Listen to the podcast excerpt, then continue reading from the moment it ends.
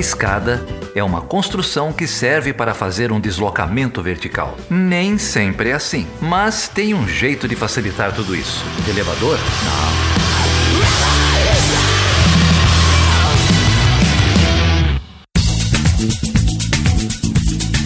Seja bem-vindo e seja bem-vinda a mais uma edição do Chutando a Escada. Eu sou Geraldo Zaran. Estou aqui para pedir desculpa. Esse episódio está atrasado, era para ter saído na semana passada. A boa notícia é que vocês vão ter dois episódios do Chutando Escada esta semana. Hoje a gente está aqui conversando com a Mariana Paoli. A Mariana é líder global de advocacy da Christian Aid, uma ONG do Reino Unido, e ela já há muito tempo está envolvida na pauta climática. Então a gente convidou a Mariana para conversar um pouquinho sobre sociedade civil, sobre mudanças climáticas, sobre a reunião da COP26, que acabou um pouco mais de um mês lá em Glasgow. A gente já gravou um episódio sobre isso.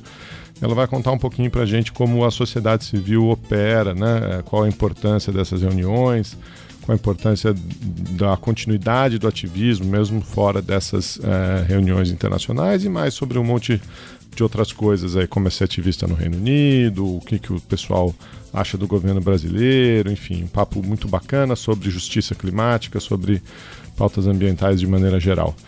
Se você gosta do Chutando a Escada, se você quer apoiar a continuidade desse projeto, Divulga a gente nas suas redes, divulga a gente no Twitter, no Facebook, no Instagram, onde quer que você esteja compartilhando conteúdo, isso é muito importante pra gente. Usa aí o seu aplicativo de podcast favorito, pode ser no Spotify, pode ser no Apple Podcast, classifica a gente, dá umas estrelinhas lá, isso ajuda bastante a divulgação do trabalho. E se você puder apoiar financeiramente, entra lá em chutandoescada.com.br barra apoio ou procura a gente em uma das nossas três campanhas de financiamento coletivo, no PicPay, no Patreon ou no Catarse, sempre como chutando a escada.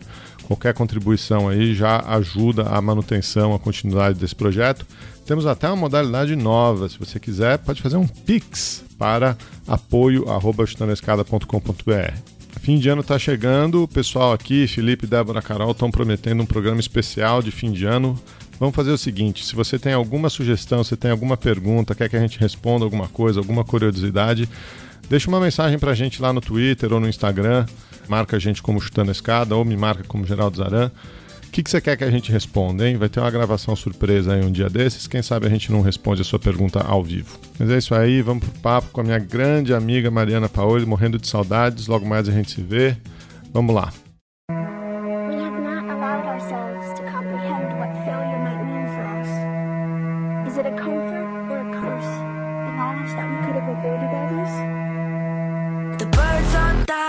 Trees caught fire and the government it called us crazy.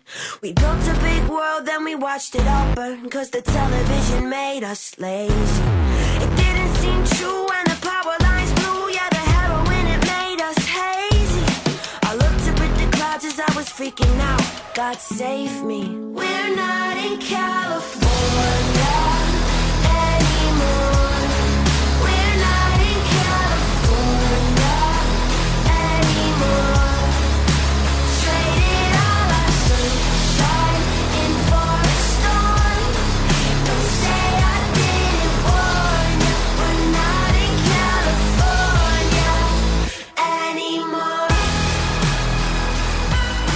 Então, Carol, é com muito prazer aqui, depois de algum atraso, a gente recebe uma amiga querida minha, Mariana Paoli.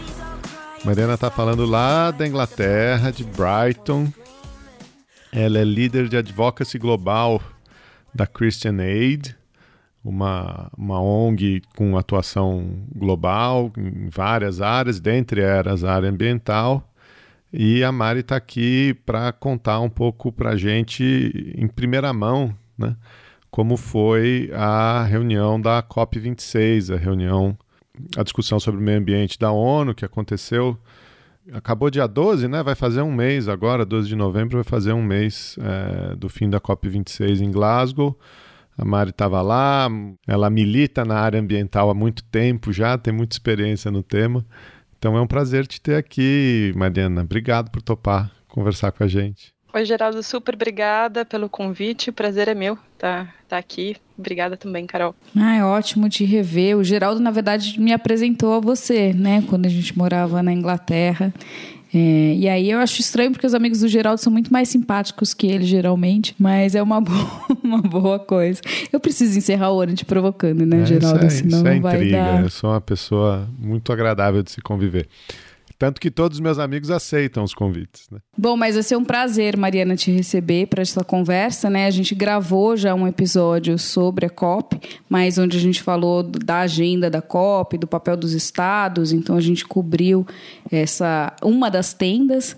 Né? A gente tem as duas tendas e aí agora a gente vai ter a honra de ouvir sobre a atuação da sociedade civil e das ONGs também que ficaram às margens, né, em outro, outro setor de Glasgow. Mas Mari, conta pra gente um pouquinho então. É, você estava falando aqui antes da gente começar, você tem ido às, às COPs, né, as conferências das partes é, do Acordo Quadro da ONU sobre mudanças climáticas desde 2009, né, desde a COP é, em Copenhague. Então, conta pra gente como é que tem sido essa experiência e, e, e como é que é representar a sociedade civil é, nessas reuniões. Olha, Geraldo, no fundo, a, a COP é um processo né, é, longo, né? É, tanto é que a gente já está na 26 edição, né? Mas, no fundo, é, não é o melhor processo, mas é o único processo né, existente que pode é, estabelecer regras e compromissos para que a gente possa encontrar soluções para a questão climática. Então, a, o papel da sociedade civil é muito de é, é, levantar agendas, né, uh, uh, dentro dessas, de, de, dessas COPs. A gente, é, desde de 2009, né, na, minha, na minha primeira COP, tem, vem, eu venho trabalhando com a questão da justiça climática, né, ou seja, é, a maior parte das emissões é, até hoje foram, foram feitas por países é, é, desenvolvidos, né? É, e o que a gente vê é, cada vez mais é que o, o, o orçamento de carbono, que seria o, carbon budget, né, que a gente tem ainda que resta para o mundo ficar é, no que seria numa, numa temperatura limite responsável, né, sem os efeitos catastróficos, seria um, um, grau e meio. Né? E a gente vê que a, essa distribuição é muito é muito desigual. Então, como é que a gente pode encontrar soluções glo globáticas que você tenha uma responsabilidade maior é, dos países do, do, do, do norte, né, Estados Unidos, Europa, Austrália, etc., né, para garantir que os países em desenvolvimento, especialmente os mais pobres, possam continuar né, é, se desenvolvimento de uma forma é, limpa. Então, como é que você pode fazer uma, uma, uma, distribuição junta e uma justa e uma transição justa de uma economia é, baseada na, na, né, na, em combustíveis fósseis para uma economia é, é, é, limpa. Então, no fundo, essa é a agenda que a sociedade civil vem apresentando com uma série de um, propostas, é, relatórios, é, fazendo incidência né, com, com, vários, vários países nessa, nessa agenda. Eu acho que em Copenhague a gente teve, teve uma expectativa muito muito grande e o, e o acordo foi um desastre, né? Demorou seis anos, foi em, em Paris, em 2015, que a gente finalmente pôde ter um, um acordo significativo. E agora né, seis anos depois, na COP21, eh, na COP26, desculpa, em, em 2021, que a gente vai ver a opera, operacionalização desse, desse acordo. Quer dizer, é um processo lento em que é, é porém necessário, em que a sociedade civil tenta levantar várias, várias bandeiras, né? tanto na, na, nas questões de da corte de emissões né, de carbono, a parte de mitigação, quanto da necessidade do financiamento né, climático para que os países possam, então, é, é, encontrar vias de é, conseguir gerar, gerar sua energia de uma forma limpa, por exemplo, e poderem se adaptar né, às, às mudanças climáticas que já estão ocorrendo. E, no fundo, a agenda de, de justiça climática, né, é, é, se baseia aqui no, no fundo os mais, os, são as populações mais pobres nos países desenvolvidos que são as mais afetadas, né, pela crise climática e elas construí, elas contribuíram é, é, o mínimo, né, e isso é uma, uma grande justiça. Então, poder levantar essa bandeira e transformar essa bandeira em ação é que é o, o nosso desafio uh, principal. É isso, é muito interessante que você pontuou agora, porque quando a gente pensa nessa responsabilidade partilhada, porém diferenciada, né, o princípio que rege é, o, e que em torno do qual o regime climático se orienta, a gente tende a localizar os estados e ver quais são os países que contribuíram mais com as emissões e os que contribuíram menos.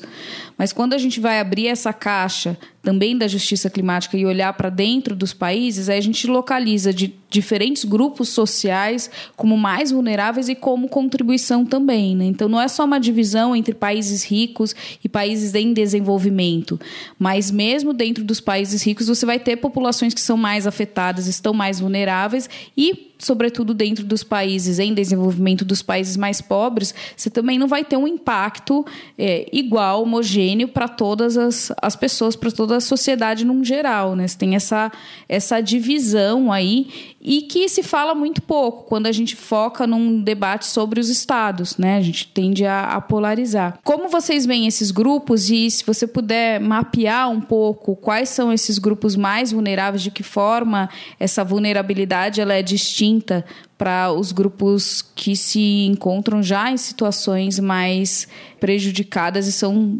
tradicionalmente marginalizados, né?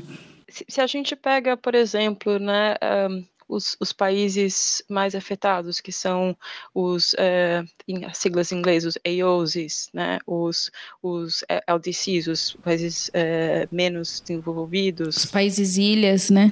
É, os países ilhas, é.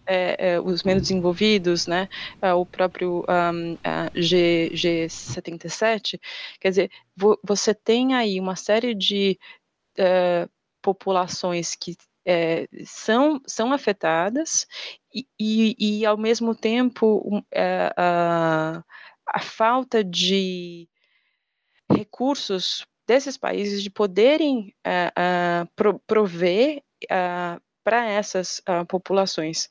Por exemplo, se a gente vê, faz uma, uma, comparação, como é que os países podem reagir, a gente pega dados da, da pandemia, né?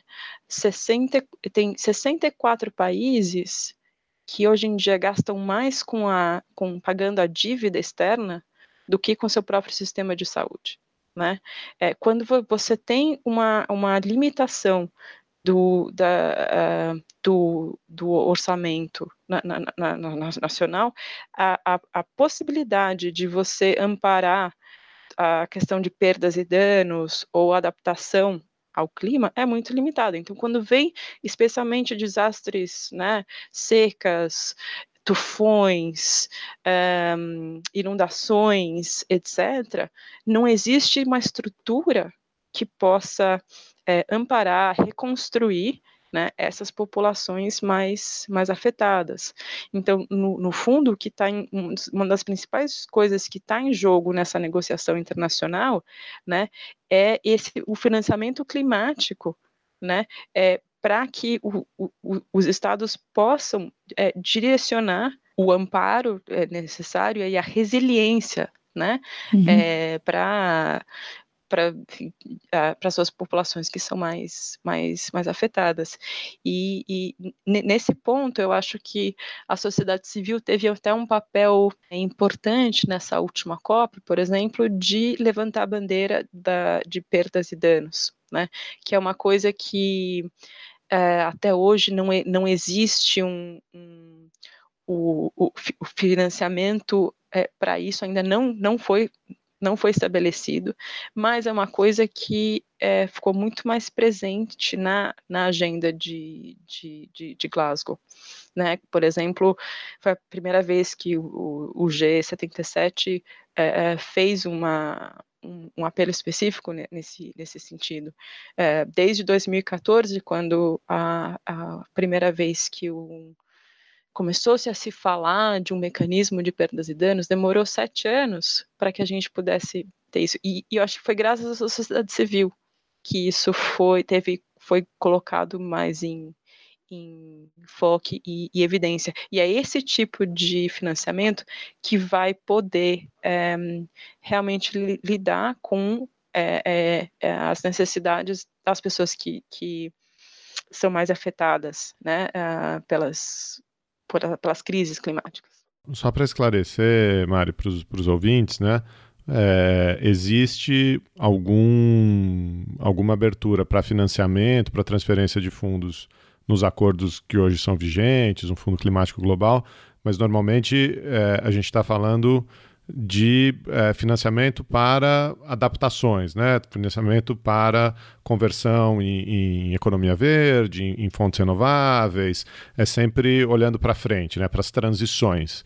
A discussão Exatamente. sobre perdas e danos é uma discussão anterior, né? É uma discussão que, bom, se os países industrializados, desenvolvidos, foram os responsáveis por, por pela emissão até hoje vista, e se essa emissão está causando fenômenos climáticos que afetam os países de menor desenvolvimento relativo, que afetam os países ilhas, que afetam regiões costeiras é, que não têm capacidade né, de, de, de, reagir a esses fenômenos, como mudança de correntes, como é, tempestades, como né, fenômenos mais, mais radicais ou secas, ou o que quer que seja, é aí que entra a discussão sobre perdas e danos, né? sobre perdas e danos por fenômenos que estão se materializando agora, por emissões geradas né, há, há décadas, há séculos.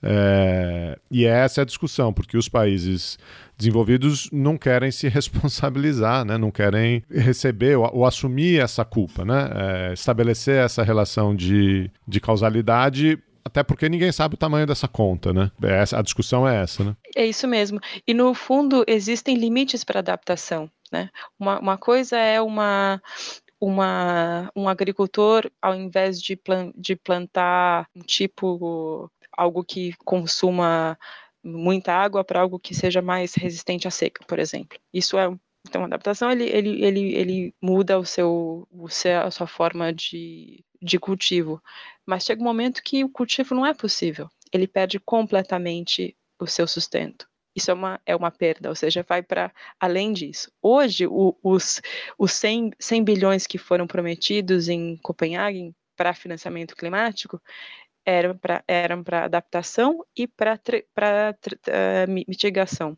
mas não contemplavam essa questão de perdas e danos. Então, o que a sociedade civil vem advogando é exatamente que uh, perdas, essa, é, necessário um financiamento uh, separado para esse tipo de problema que isso vai aumentar.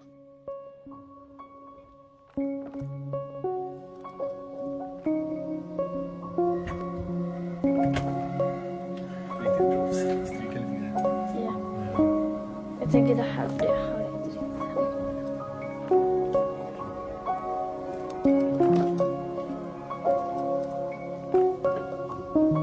We are right now in the beginning of a climate and ecological crisis. And we need to call it what it is an emergency. We must acknowledge that we do not have the situation under control and that we don't have all the solutions yet. Unless those solutions mean that we simply stop doing certain things. We must admit that we are losing this battle. We have to acknowledge that the older generations have failed. All political movements in their present form have failed. But Homo sapiens have not yet failed.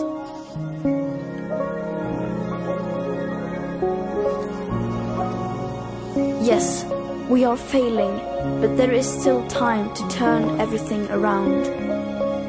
We can still fix this. We still have everything in our own hands. Acho que esse é um exemplo bom, né, que você trouxe, que era uma discussão que ficava à margem e aos poucos a sociedade civil foi conseguindo trazer mais, uh, mais para o centro.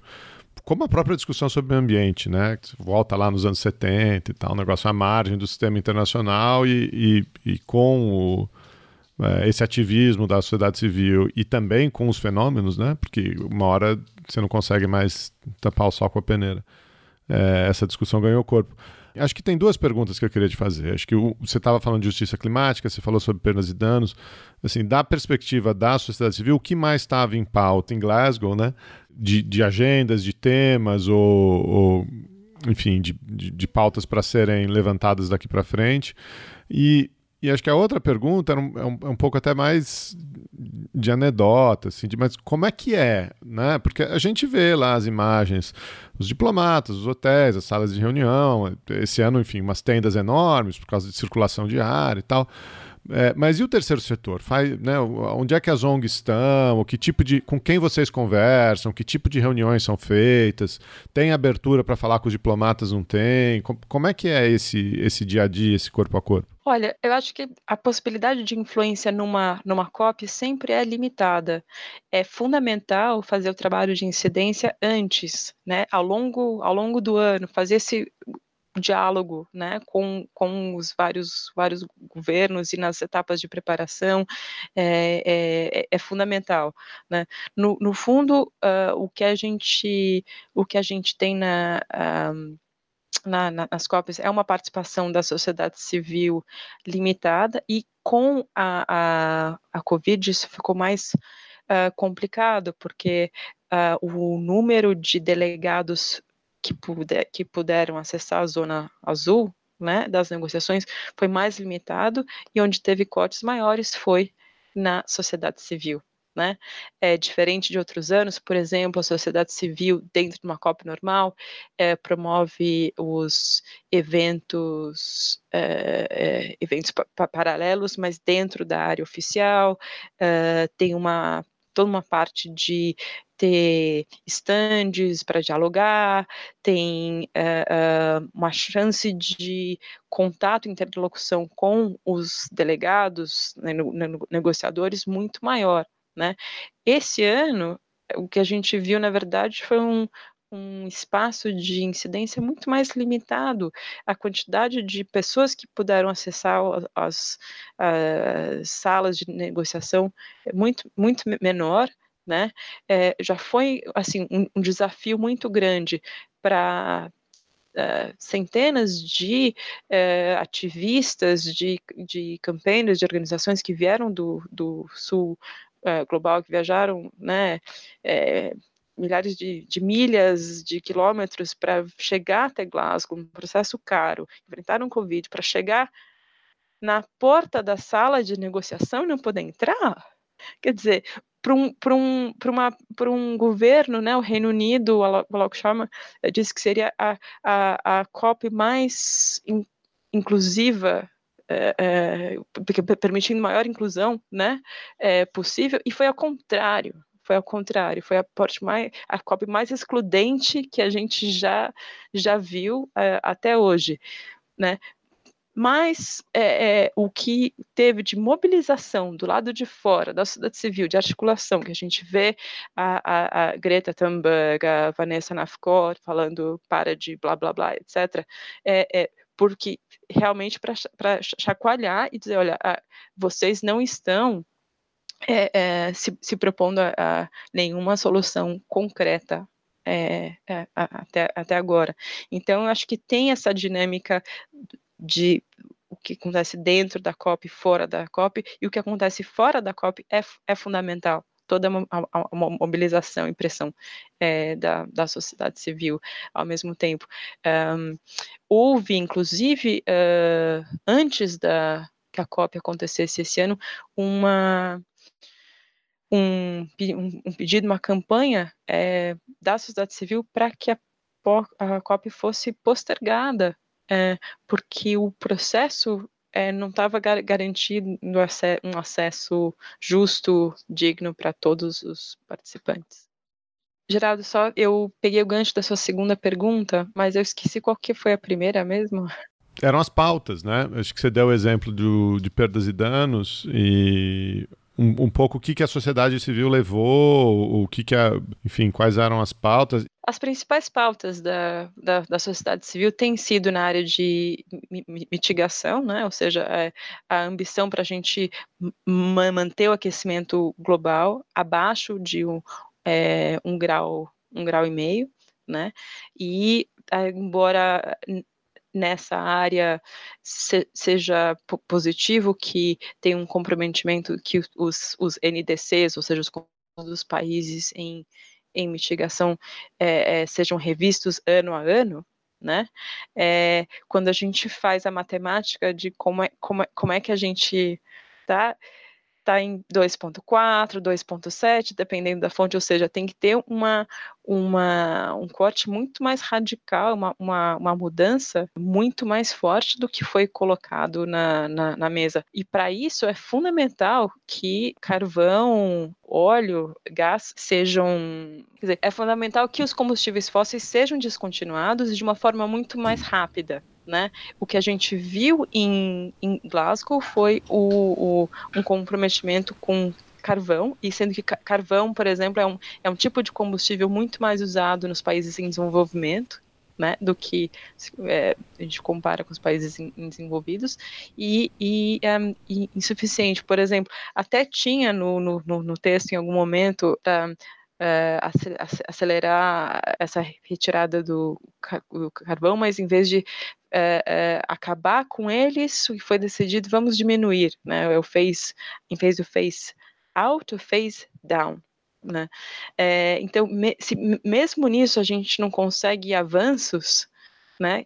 Que dirá do, do resto. Então, isso mostra que é, é, né, nessa parte uh, é muito, vai ser muito difícil que a gente consiga se manter é, nesse 1.5. Tem outras agendas, por exemplo, a adaptação teve um ganho que o uh, houve um compromisso, um compromisso, de aumentar, de dobrar, na verdade, o, a, o fundo para adaptação, que é bom, mas mesmo assim muito insuficiente. O financiamento climático deveria ser pelo menos 50% para mitigação, 50% para adaptação, e mesmo dobrando, não, não chega em 50% é, por exemplo, a gente sabe que vai ser muito mais é, necessário. a questão da perdas e danos, né, a gente já tocou, eu acho que isso, especialmente na COP27 no Egito, é, provavelmente vai ser um dos pontos centrais. Eu espero isso, que acho que a sociedade civil vai, vai continuar a, trabalhando. E essa questão do financiamento.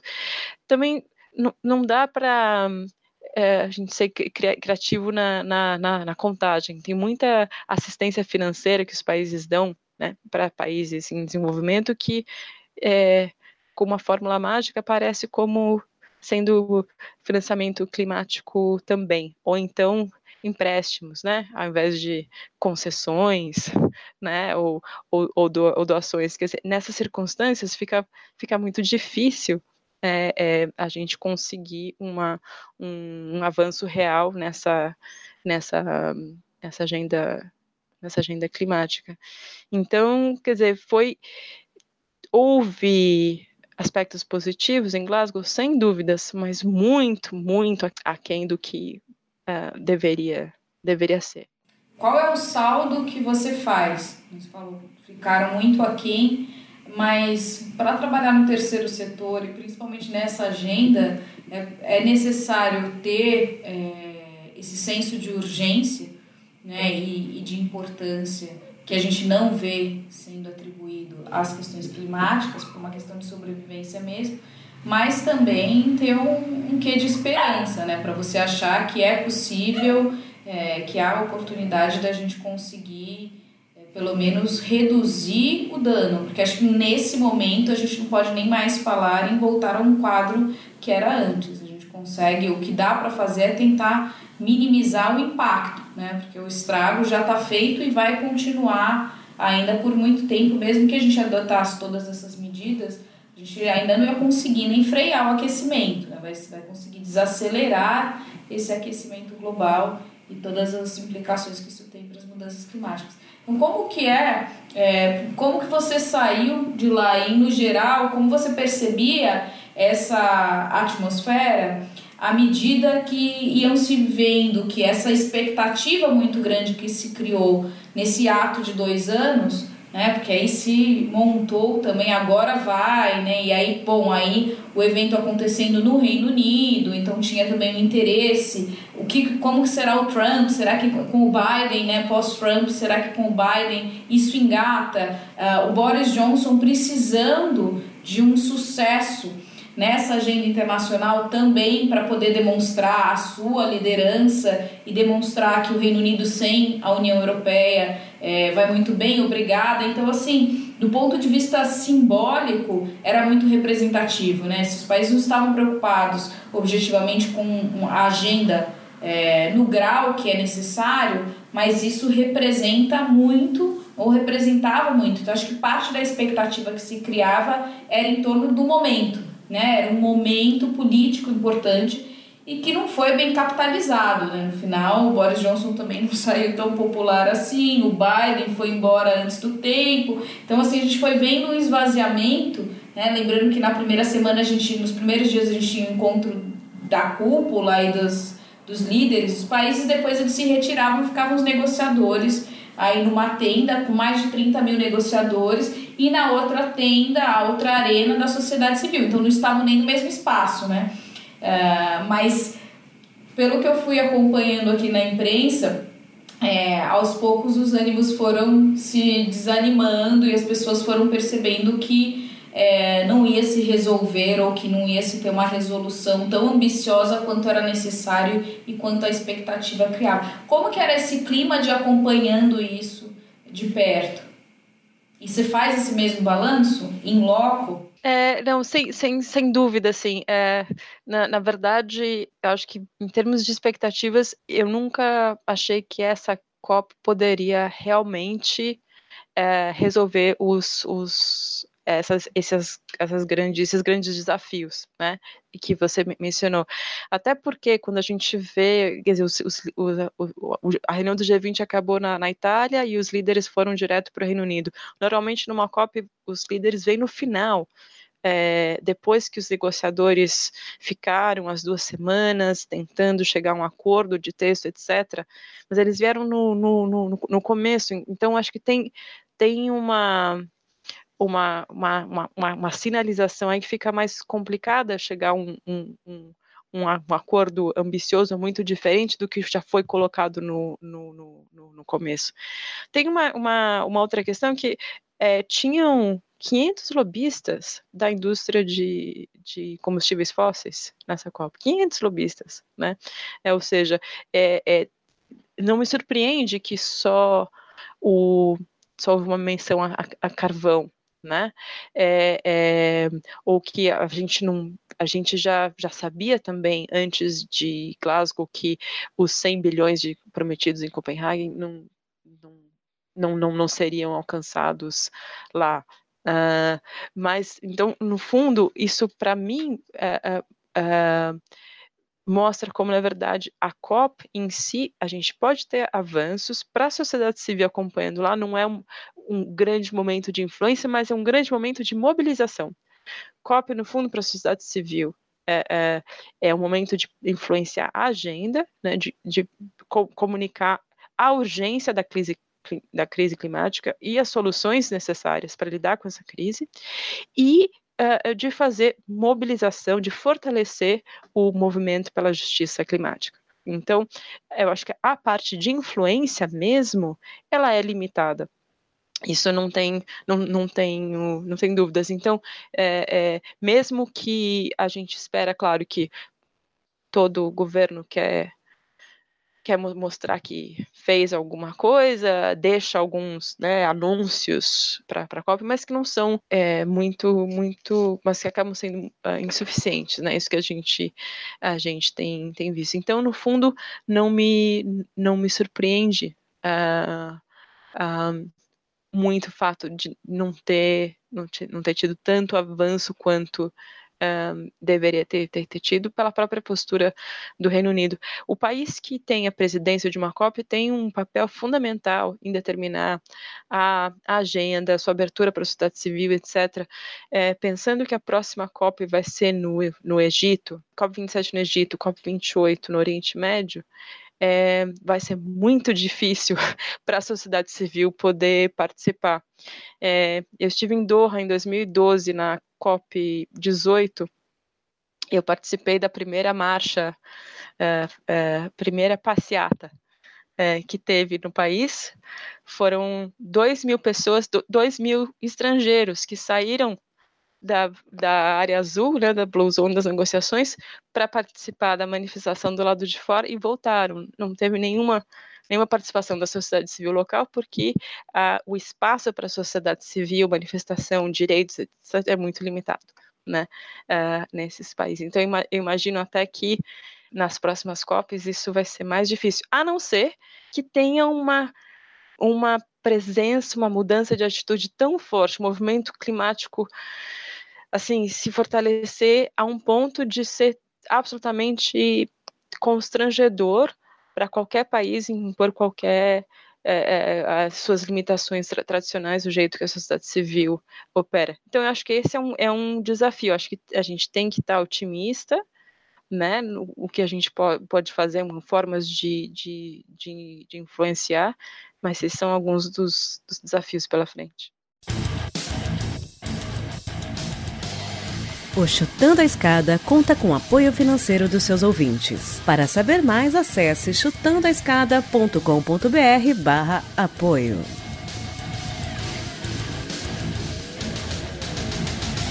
Bom, eu vou fazer a pergunta que a Carol queria fazer, que ela não fez, achei que ela ia fazer, mas ela não fez, é, que é sobre o terceiro setor, né? É, e como é trabalhar no terceiro setor na, na Inglaterra, na Europa de maneira geral. Sei que você já trabalhou na Holanda, trabalhou em outros lugares.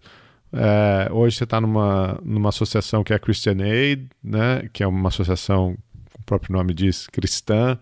É, que pode bugar a cabeça de um pessoal aí, né? Como é que uma, uma, uma associação religiosa tem uma pauta climática, assim como tem outras, né? não, é, não só a pauta climática, mas, é, pro, enfim, o terceiro setor no, no Brasil tem uma estrutura frágil, né? Vamos, acho que, vamos dizer assim, né? A gente tem organizações grandes, organizações atuantes, uh, mas que sempre estão brigando com o financiamento, estão brigando com o governo, tem poucos recursos, mesmo em termos de, de, de gente, de recursos humanos, né?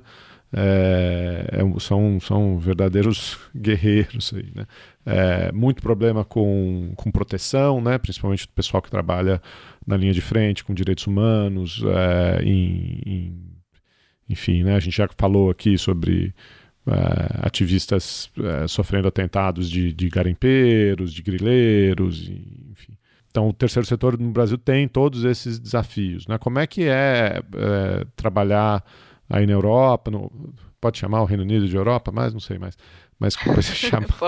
Trabalhar aí na, no Reino Unido, numa organização como a Christian Aid, com tantas pautas, enfim, como, como que você vê isso? É, no, no, no fundo, eu acho que talvez seja um reflexo de um país onde existe uma forte cultura democrática. Né, onde existe um espaço para a sociedade civil atuar, ser ouvida, né? É, e, e respeitada e uma, um, e uma cultura também forte na população em financiar né, é, é o, o, terceiro, o terceiro setor, a cultura do, do doador aqui é muito forte, né, a Christianate, por exemplo, ela é a agência de desenvolvimento da das igrejas protestantes no Reino Unido, assim como é, um, CAFOD, não sei se tem, tem, no Brasil, é a Agência de Desenvolvimento da Igreja Católica, e no fundo o, o, o tipo de agenda que a, a, gente trabalha na questão de justiça climática, justiça de gênero, justiça econômica, não é diferente do que uma Oxfam, que uma Save the Children, né, é, é, ou tantas outras fazem é, né, né, né, nessa área, porque no fundo são as, as populações mais, mais, mais pobres que é, é, sofrem as consequências disso. Então, quando a gente está trabalhando com questões de desigualdades, que é fundamental, é, para essa, essa, essa pauta, né, é, é, nesse, nesse âmbito que, que, que, a gente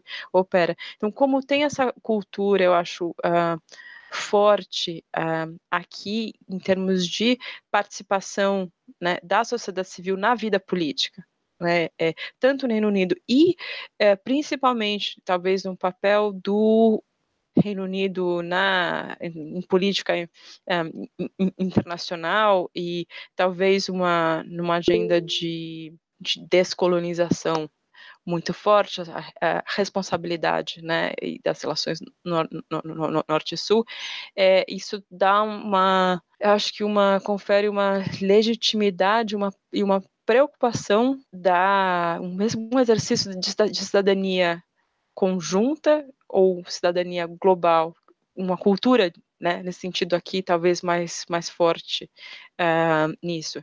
Então, eu vejo, no, no, no, entanto, que existe sim uma limitação à atuação da sociedade civil no mundo todo hoje, apesar, apesar de, de, de talvez seja ser mais fácil a gente conseguir influenciar leis aqui ou operar né, internacionalmente, uh, uh, se a gente comparar com o Brasil, é, a própria Covid, pandemia, permitiu que legislações para restringir a participação da, da sociedade civil é, é, aumentou muito durante a pandemia em 77 países. É, a gente tem uma limitação cada vez maior em áreas em que a sociedade civil pode, pode ser ouvida, possa fazer uh, incidência. E acho que isso é um desafio comum, seja aqui no Reino Unido, no, no, no Brasil ou em outros, em outros lugares também.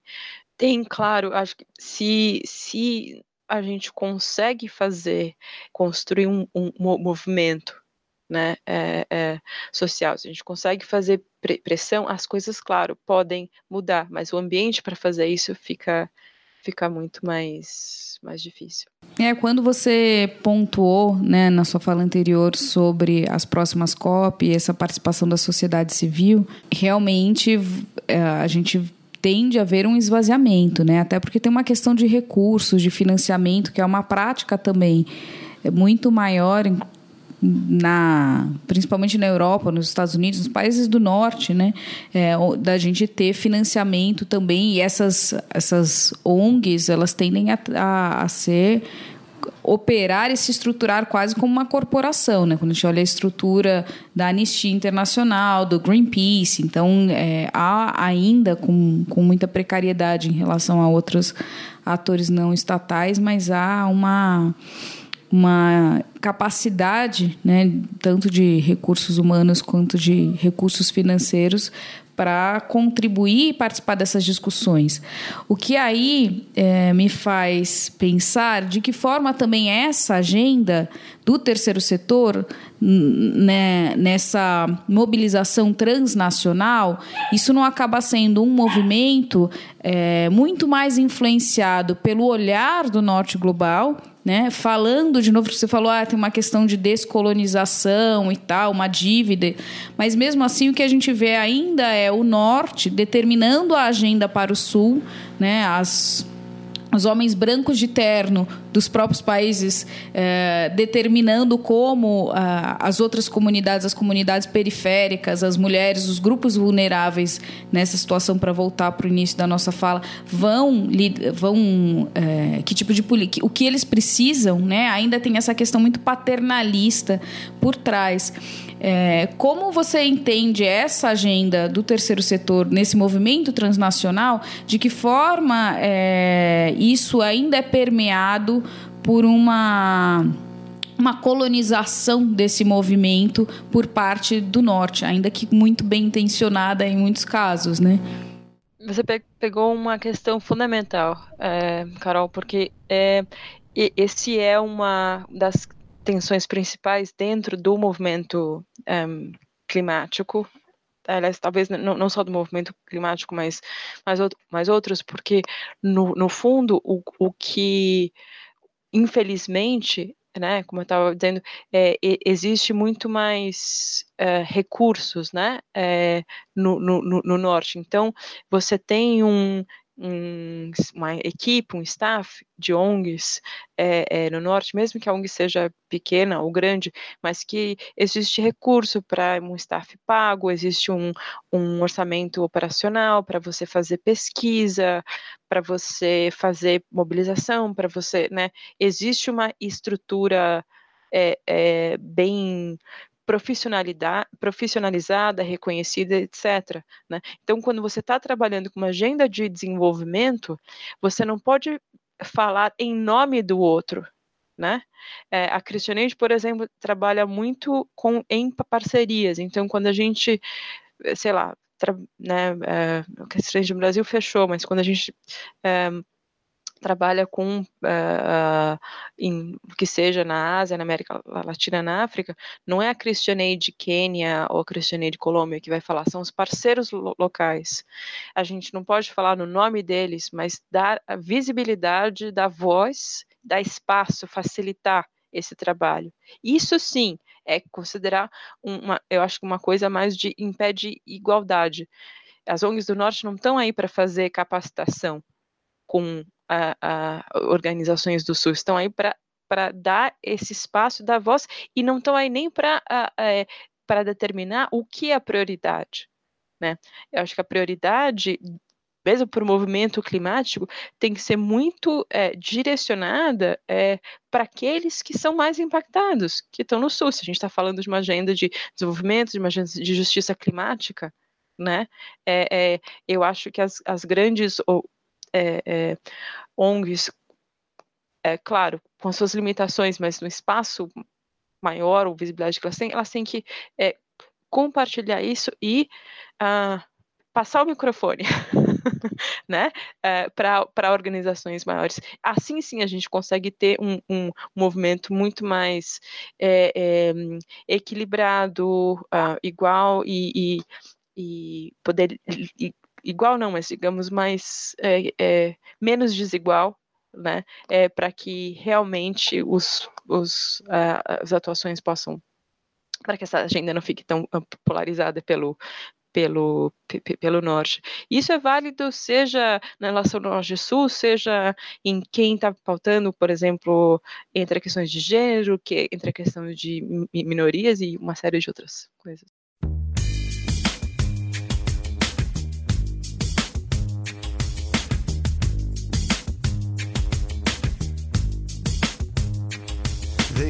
Paradise and put up a fucking lie.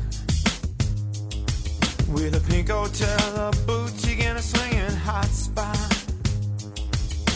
Don't it always seem to go that you don't know what you got till it's gone? They paved paradise and put up a fucking lie. They took all the trees and put them in a tree museum and charge the people a dollar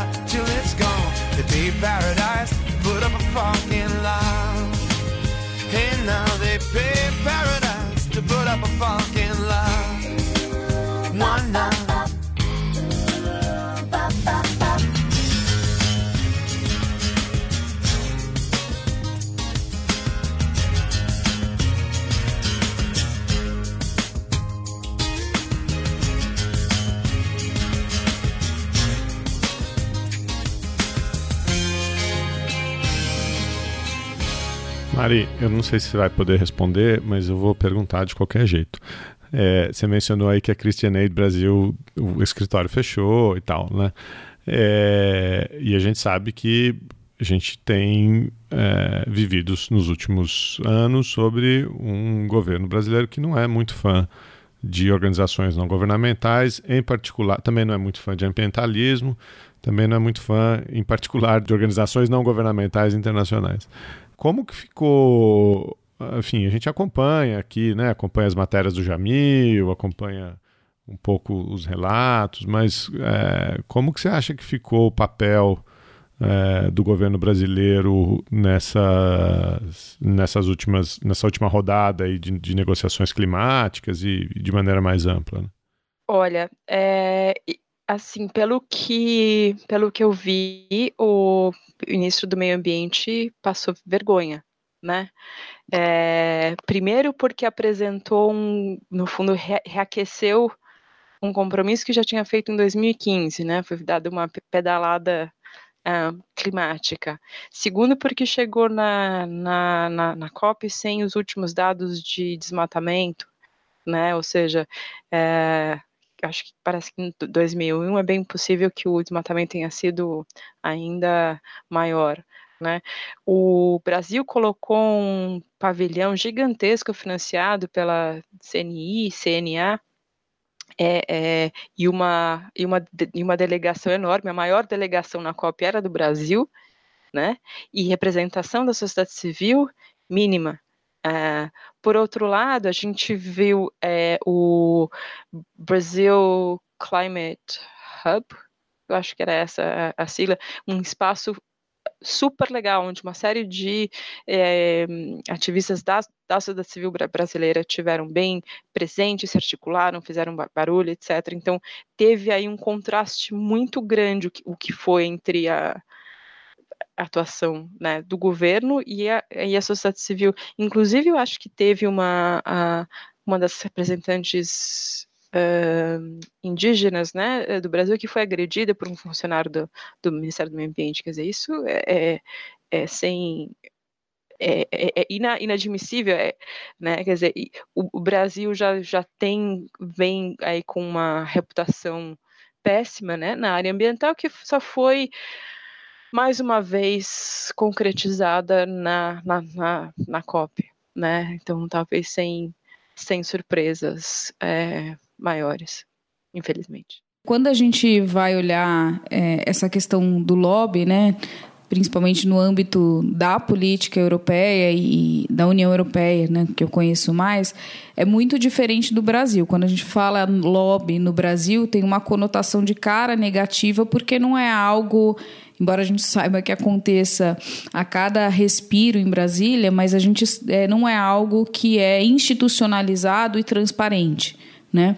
Nos Estados Unidos é diferente, na Europa também a gente tende a tentar ter uma maior transparência do ponto de vista de criar alguns mecanismos formais para se dizer que é transparente, né? O que na prática a gente sabe que lobby é lobby e quando você vai comprar um voto você não vai prestar contas, né? Então a gente tem, por exemplo, no âmbito da União Europeia um sistema onde você precisa registrar os encontros que você tem com os deputados. Se você dá algum presente você precisa registrar. Se você recebe verba você precisa registrar, né? E quanto as empresas gastaram de lobby elas também precisam declarar. É, embora também a gente saiba que o valor é sempre muito uh, abaixo do que se, se despende. Mas aí tem essa, essa questão interessante, né? Porque quando você cria esses mecanismos de acesso à política, você não coloca atores em pé de igualdade, mesmo que a gente tenha falado que há é, mais recursos que, e que há, acho que isso é muito importante também quando a gente pensa em terceiro setor na Europa, você mencionou também, mas a sociedade em geral se engaja mais, né? A gente tende a criticar aqui também muito o Estado é, e com muito mérito nessa crítica, mas nós civis, a gente tem uma cultura no Brasil de não participar, né, de não reforçar movimentos sociais organizados no máximo a igreja, alguma coisa de doação de alimentos, algumas campanhas, né? A gente participa de Criança Esperança, aí vai por aí. Mas é, esse envolvimento e essa valorização, acho que é isso, né? Esse reconhecimento é, dos movimentos sociais como um espaço legítimo e necessário de representação e é, fundamental para o exercício da democracia. Eu acho que é, é, essa a definição. Mas aí a gente gera esse. Quando a gente vai para uma COP, você vai ter lá de um lado Unilever, né, é, Shell, BP, então as petrolíferas, todas essas empresas com um financiamento assim assombroso puxando uh, eh, para o seu lado, e por outro lado você vai ter o terceiro setor com as ONGs coitadas lá distribuindo panfleto e tentando, né, com recursos muito mais escassos.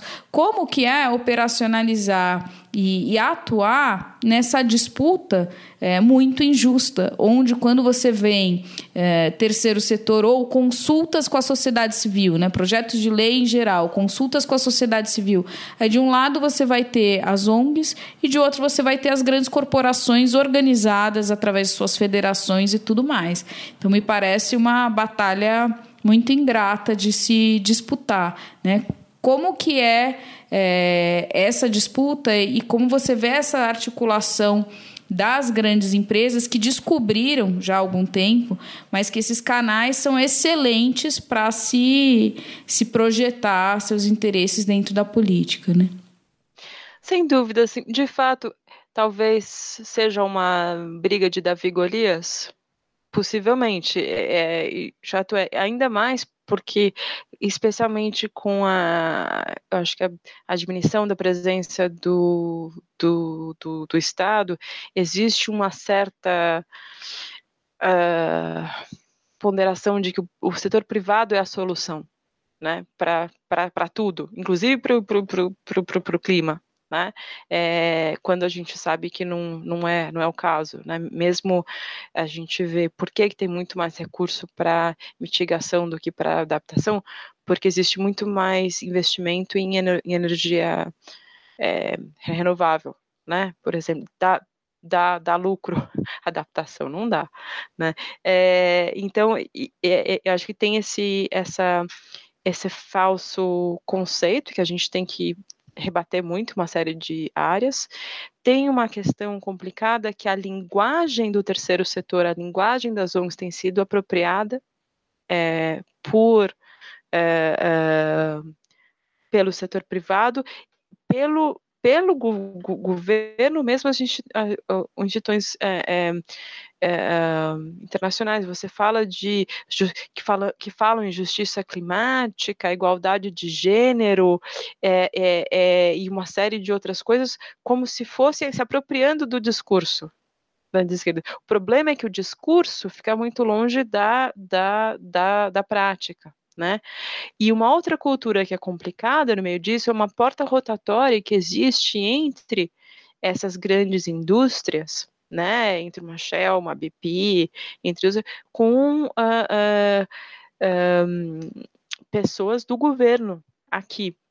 Imagino que no, no Brasil isso é né, prática comum, mas também a gente vê aqui, inclusive foi assim do, documentado com, no governo do, do, do Boris Johnson também. Uh, o, o, caso, inclusive, uh, em licitações de Covid, por exemplo, assim, em, em, várias áreas, essa porta rotatória é uma prática né, que, que, que, que existe. Então, é, isso assim, de fato, deixa a atuação mais complicada? Sim. Onde que está a força? Onde que a sociedade civil talvez tenha, a, a, o terceiro setor tenha talvez uma, uma vantagem? É em, em, em dar visibilidade, em denunciar, em documentar, né? E uh, uh, chamar as pessoas para ação. Ainda existe sim muito movimento. A gente vê o Fridays for Future, né? Que é um, um, um movimento super legal, que no fundo não é ONG, isso é movimento. Né, que é muito mais forte, tem muito mais impacto, muito mais voz do que qualquer é, ONG uh, profissional fazendo campanha de estratégia, etc. É uma coisa. É, é, então, eu acho que assim existem formas, existem batalhas e ba batalhas. É, aí, claro, a gente está numa posição de desvantagem com relação ao setor, ao setor privado e ao, ao poder, né, que a, a indústria do combustíveis fósseis tem, absoluto mas isso não vai impedir para a gente continuar avançando é, agendas em diferentes espaços. Acho que essa frase foi ótima para encerrar.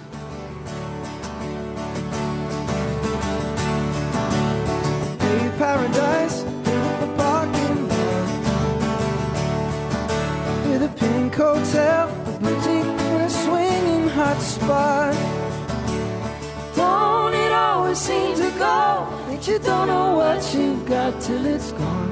Pay paradise, put up a parking lot.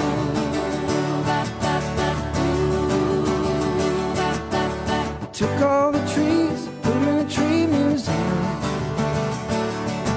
And they charged everybody a dollar and a half just to see them.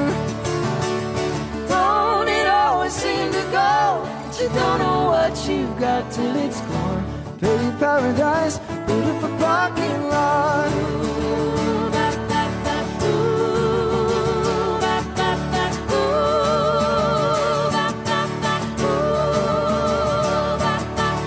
Hey, farmer, farmer, put away the DDT now. Give me spots on my apples, just leave me the birds and the bees. Don't it always seem to go, but you don't know what you got till it's gone. Pay paradise, put up a parking lot. Pay paradise, put up a parking lot. Você acabou de ouvir mais um episódio do Chutando a Escada. Para apoiar, acesse chutandoaescada.com.br barra apoio.